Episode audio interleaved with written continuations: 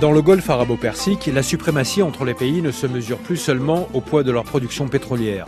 Le sport, et plus particulièrement le football, est devenu un enjeu géopolitique de premier plan. Les Émirats arabes unis avaient ouvert les hostilités en 2008 en rachetant le club de Manchester City, suivi trois ans plus tard par le Qatar, qui devenait propriétaire du Paris Saint-Germain. Aujourd'hui, l'offensive arrive de l'Arabie saoudite, qui tente de se positionner en essayant de racheter le club de Newcastle, l'un des fleurons de la Première Ligue en Angleterre, l'un des championnats les plus médiatisés du monde. Le but pour le régime de Riyad est de rivaliser avec son voisin qatari à l'approche de la Coupe du Monde 2022 qui se déroulera à Doha.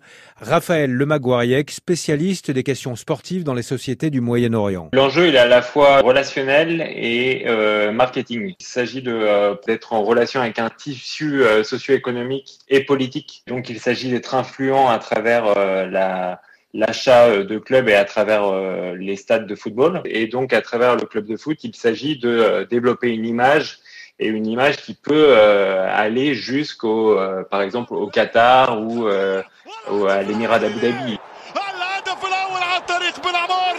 Cette offensive de l'Arabie saoudite sur le football européen relève d'une stratégie globale initiée par Mohamed Ben Slimane, le prince héritier, l'homme fort du régime de Riyad depuis 2017.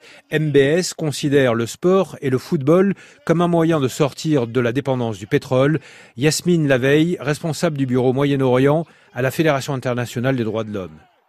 L'Arabie saoudite s'est lancée euh, depuis quelques années dans un vaste programme de, de réforme et de modernisation du pays qui implique une diversification de son économie pour sortir de la surdépendance euh, du pétrole. Dans les pays du Golfe Persique et plus particulièrement en Arabie saoudite, le football a beau représenter une opportunité de se racheter une image, le reste du monde n'est pas dupe, le ballon rond ne fera jamais oublier les exécutions de masse et les régimes totalitaires.